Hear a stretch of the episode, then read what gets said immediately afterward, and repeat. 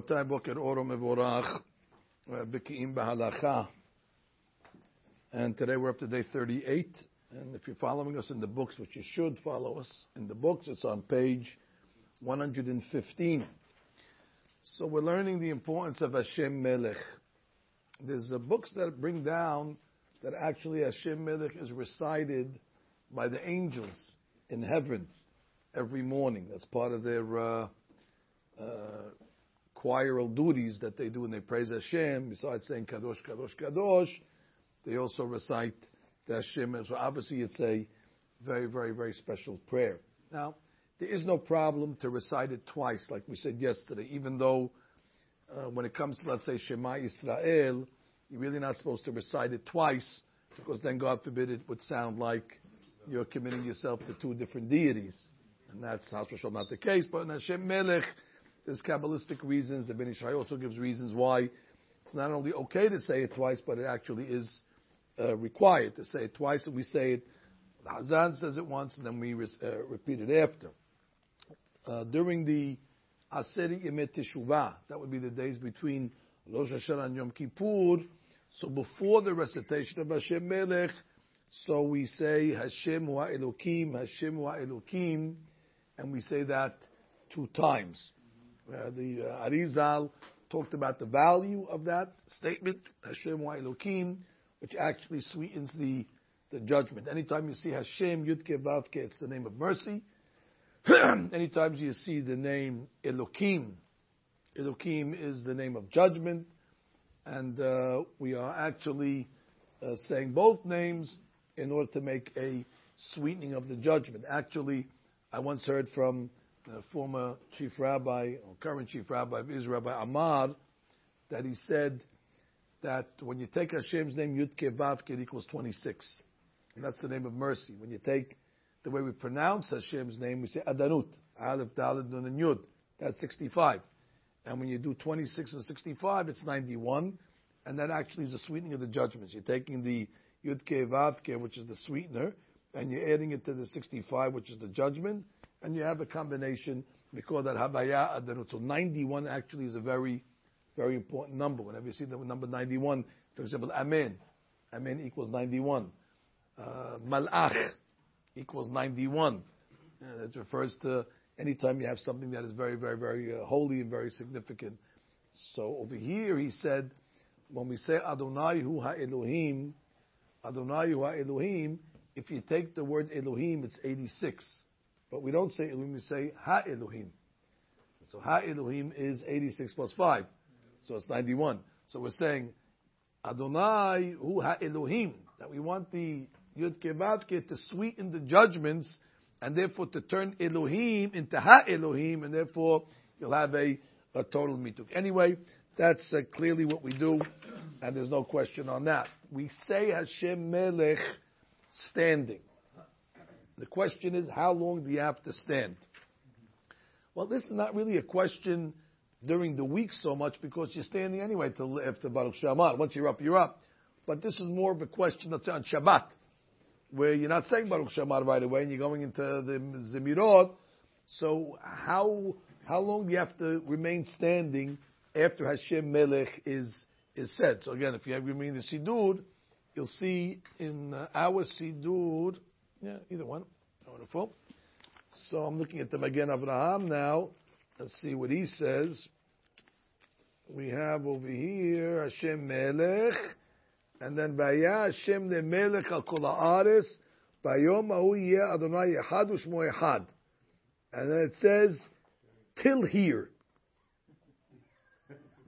So I guess till here means, and before Hashem Melech it says stand and say. So I guess you got to know what it said earlier. So you know you're tilling over here. Your tilling means you're, you're standing until here. Okay, if you look in our sidur, our sidur I think it's a little more uh, clearer. Exactly, ad kan ba'amida, which is a clear instruction if you speak Hebrew. So it means up until here you, you stand. So that would be good to know. Uh, sometimes you see people sit down, uh, you know, uh, right after Hashem Melech. They're wrong. They have to at least say the first pasuk Vayadonai the Melech Kol Haaretz Vayumu Yadonai Hadush Moehad, and then they can read Hoshi'enu sitting. They don't have to actually remain uh, in the standing uh, in the standing position. We have another situation over here. Is what if you are learning Torah? Let's say sometimes you're in the Bet Knesset and you're, you're studying Torah, and you hear the Kahal say Hashem Melech. So the question is, do you have to participate with them? So the deen is you have to stand. The congregation is standing, so you stand, and it's proper to answer with them. Pause for a minute and answer Hashem Melech with the Sibud. You never want to stand out as not accepting upon yourself Malchut Shamayim, especially when the Sibud is doing it publicly. The question would be, and this happens a lot, if you're praying. Exactly. Which means, let's say you're lagging, and you're in, uh, you know, uh, Ketoret, or the, uh, the, the earlier part, Hodu, Baruch, exactly. If yesterday, you're definitely lagging in the Hodu because you're saying it slowly and with the Kavanot. And all of a sudden the Hazan gets up and says Hashem Melech. So what's, how do you negotiate that? You have to stop the tefillah and stand up and answer Hashem Melech, or do you, uh, you consider, you, you, you continue? So we're going to follow over here the opinion of the Arizal. Arizal said you should stand, but don't answer Hashem Melech. Continue, continue where you are in the prayers. It seems that the Arizal doesn't want you to interrupt the order of the tefillah by throwing in Hashem Melech before you know you're reading uh, the Hodu. The Arizal was very very careful. He believed that every part of the prayer belongs where it belongs, and therefore if you're going to start uh, you know putting pieces of the puzzle uh, where they don't belong, so then you could ruin the uh, the Wi-Fi. You ruin the you ruin the connection. So while you could stand, that doesn't affect anything. You could stand just out of respect. But to say Hashem Melech, uh, you shouldn't. That's actually the Ben Ish Chai's ruling as well. Kaf HaChaim uh, also said the same thing. Um, and he writes that even if the person is reciting a section of the prayers that may be interrupted, which means like Hodu, you're allowed to, you know, answer Kaddish at that point, he still is not obligated to repeat the verses of Hashem Melech together with the congregation. He just is obligated to stand. Now, not everybody agrees with that. There's a great rabbi called Pri Hadash. Uh, Pri Hadash, Hadash, Hezkiah de Silva. That's Hadash. That's the acronym of his name. Hezkiah de Silva. Anyway, the Pri Hadash held that, you know, listen, the Arizal himself, he knew the Kavanot, so that's why he didn't want to interrupt the uh, Tefillah Hashem. But for regular, you know, simple people, when we don't know the Kavanot, he advised you should interrupt. You know, we're not the Arizal. But that's not what the Ben Ish Chai said. Ben Ish Chai said, although we're not the Arizal, but we follow his practice, and therefore, again, if you're in Hodu and they get the Hashem Melech, stand. But do not answer with the, uh, with the congregation. That's what he says. Nevertheless, the Ben Ish Chai and the Kaf ruled that we should emulate the Arizal. That's someone to emulate, by the way. And stand up. But we should avoid interrupting at any point in our prayer. So uh, let's let's let, let's draw something from this. So, if you shouldn't interrupt your prayers for Hashem Melech, what about reading an email or sending a text? Now that's that's more important than Hashem Melech, obviously. So, or, or taking a phone call or or chatting. My point is, if they don't want you to interrupt with Hashem Melech, Hashem Malach, Hashem Yimloch Le'olam Ba'ed, so could you imagine where a guy in the middle of the prayers, before even when he's allowed to talk technically, starts, chatting with his friend. You know, let me make a phone call over. Here. I got a couple of uh, couple of things to take care of before shaharit. Oh, has to be very very careful not to interrupt, not even with things that are tzorech of tefillah, all the more so things that are not. Let's say you're an individual. You're praying next to a guy, and he says Hashem Melech you don't have to stand just because the guy next to you was saying Hashem Melech. I think that's obvious. Uh, what about Hashem Melech? They say in the Selichot. Yes, in the Selichot, when we say Hashem Melech, clearly you have to stand, and uh, even those that are hearing it should stand up as well, because that's considered like uh, part of the uh, tefillah. It's the Ben Ish Chai. And now we get to the final situation uh, where we have over here is what about old people? Zaken. Does an old man have to stand up when it comes to Hashem Melech, or a person is infirm.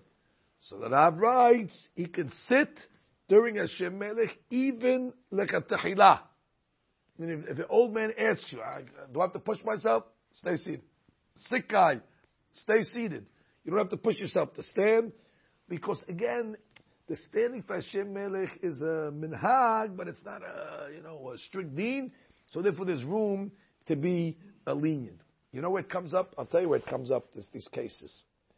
It comes up during the Hakafot. It's a big question in general. During the Hakafot on Simchat Torah. So here you have everybody dancing with the Sefer Torah, and there's a circle, and everybody's, you know, uh, you know, frolicking around, and the Sisu B'Simchu B'Simchat Torah is beautiful. And now they make the Hakafot and they start that kafot, you mean Adonai Romemayim, or Sehayil, Shema Yisrael, and all of a sudden they say Hashem Melech. So uh, the Ben Ish Chai comes along and he writes that if a person is a zaken or he's a choleh, he could remain seated during the Hashem Melech of the Hakafot. He doesn't have to get up question that Chamavadia asks on the Ben Ish Chai is, I don't know what you're talking about. he has to be standing anyway because of the Sefer Torah. It seems Chama Chamavadia was understanding that they were holding the Torah. They, didn't put it on the Teva. Let's say they were holding the Sefer Torah. So he, the was asking, what do you mean sit for Hashem Melech? How can he be sitting for Hashem Melech? The Sefer Torah is out and it's being held, so he's got to stand for that. So what's the scenario that the Ben Ish Chai is letting the Zaken sit. That's Chamoyah's question on the Ben Ish Chai. So uh, some want to reconcile this based on a tremendous Hadush of Rabbi Shlomo Zalman Auerbach. Shlomo Zalman Auerbach says that during Hakafot, you don't have to stand even for the Sefer Torah. That's considered in its place. Like a Sefer Torah is on a table, when they're dancing with the Sefer in one room, he looks at that as that's where the place of the Sefer is at that point. and therefore you can even be sitting for for that moment as well. He says, for example, let's say you have um, a, a, Talmid Hakam that's dancing with the Sefer Torah. Uh, so he holds that during the Hakafot, every time the Hakam walks by you with the with the, with the uh, Sefer, you don't have to stand up each time for him. He says that no, that's considered he's in his place, and therefore everybody can remain remain seated. So that's a hadush according to We don't hold like that. We clearly hold whenever the Sefer Torah is not on the Teva, it's, it's, it's, being carried, whether it's in the same room, whether it's parking, even if Rabbi Shlomo Zalman argues that if let's say you have a, a, a, a, wall of people, a circle of people dancing, so the guys on the outer circle could sit because the, the inner wall is blocking them. It's considered like a mechitza. These are hadushim. We don't hold like that. Our rule is, and you always know that, whenever they take the Sefer Torah out of the Hechal and it's not resting on the Teva, you got to stand. And if a Talmid Hakam is uh, during the Hakafot, you have to stand as well. And by the way, Hakam uh, Ezra Atiyah, the former Rosh Yeshiva of Porat Yosef, when he would participate in the Hakafot, and he was getting old, and he couldn't stand, he would walk out of the room where they were making the Hakafot and sit over there. So you see clearly, he didn't hold like Rosh Hashanah and Auerbach, that you could just, you know, sit in front of the Sefer Torah. So now, if that's the case, we have to go back to the Ben Ish Chai and explain very simply. The Ben Ish Chai was talking about a case where they do hakafot like us, where they take the Sefer Torah after the dancing and they put it on the teva. So now you'd be able to sit because the Sefer Torah is on there. And now the question is they start Hashem Melech. So once they start Hashem Melech, everybody else has to stand, obviously. But the Zaken can remain sitting. That's the Hadush. That the Zaken doesn't have to go out of his way to continue to get up again. Once they put the Sefer Torah on the Teba, he sits and he can remain seating, seated during the whole, uh, the whole process. So again, today's halachot are uh, quite simple. Number one, the Hashema Elokim, which is during the Aseri Meteshuvah, uh, standing for Hashem Melech, like the angels, standing until uh, Bayom Hashem Echad Ushmo Echad, and then Hoshi'enu, you could uh, go back to sit. Uh, you don't have to stand if an individual is saying the uh, Hashem Melech, but if you're in the Sibur uh, and you're learning Torah, you should stop and get up and answer. If you're praying, you should get up, but you don't have to answer. You shouldn't answer. We follow the Arizal on that. Uh, if you hear um, Hashem Melech during Selichot, you should stand up.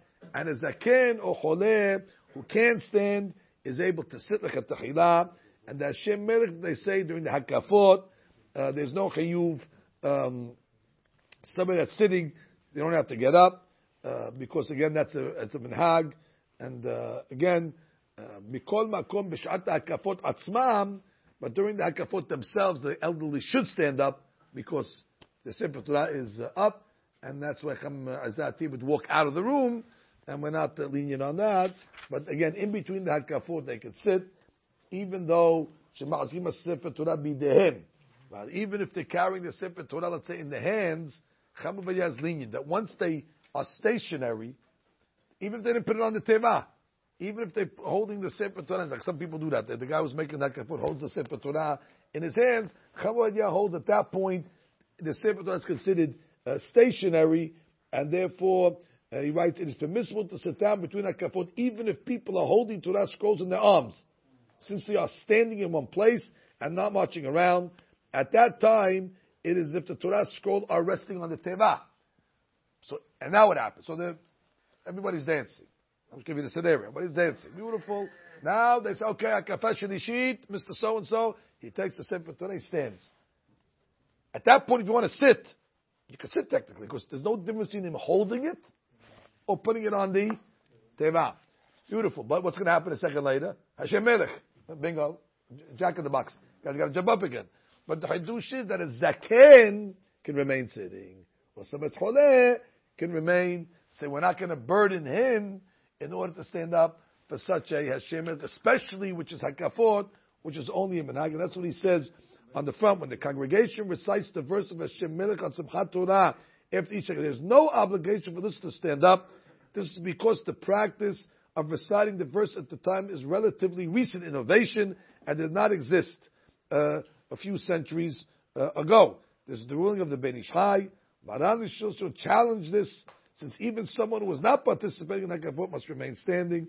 At the end of the day, so according to this, by the way, I, I, I, I clarify myself. I make a, a, a, clarification. Right? Not only a zaken, anyone. I got to make that clear. Anyone. So if, you, if, if you're a uh, if you're a hakafa goer, you don't have to stand up for Hashem Melech. It's only a minhag. It's a it's a later innovation. So forget about an old guy. An old guy can even sit in that Shem Melech in the shul, the real one. Hadush is that everybody can remain seating. Now, why would a guy remain seating? He's tired, you know, whatever. He just had a nice, nice round, right? He drank a little, so therefore he wants to sit. So if you see a guy sitting during the Hashem Melech like Kafot, leave him alone. Guy's got, but the guy's Sefer Torah. Is stationary. Guy's holding Sefer. That doesn't, that doesn't pose an issue as well. So that's a clarification to this halakha. Not only old men during the Hashem Melech Hakafot, even young men, even strong people, if for whatever reason they want to sit during the Hakafot, uh, but not when they're dancing with the Sefer. They're dancing with the Sefer, and we now have a proof from Chametz Atiyah that we said he walked out, and therefore that's going to be the uh, the situation over here. Okay, Baruch Amen. Amen.